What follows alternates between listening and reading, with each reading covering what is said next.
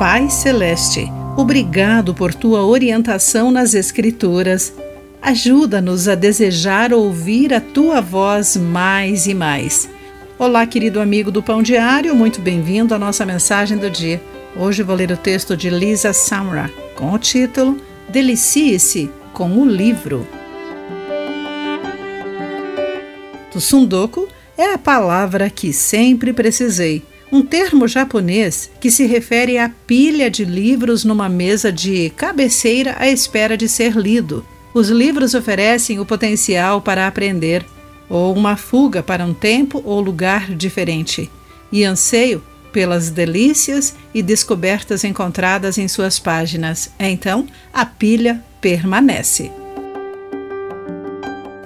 A ideia de que podemos encontrar prazer e ajuda num livro é ainda mais verdadeira em relação ao livro dos livros, a Bíblia.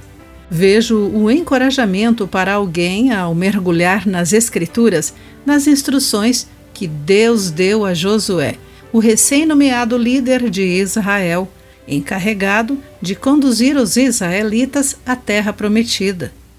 Sabendo da dificuldade à frente, Deus assegurou a Josué: Eu estarei com você. Sua ajuda viria, em parte, através da obediência de Josué aos seus mandamentos. Deus então o instruiu. Relembre continuamente os termos deste livro da lei. Medite nele dia e noite, para ter certeza de cumprir tudo o que nele está escrito. Embora Josué possuísse o livro da lei, ele precisava estudá-lo regularmente para obter discernimento e compreensão sobre quem é Deus e sua vontade para o seu povo. Você precisa de instrução, verdade, um encorajamento para o seu dia.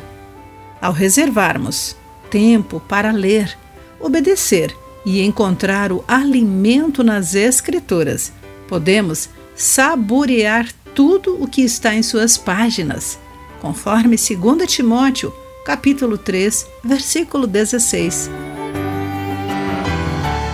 Querido amigo, o que o impede de estudar e conhecer melhor a Bíblia? Pense nisso. Aqui foi Clarice Fogaça com a mensagem do dia.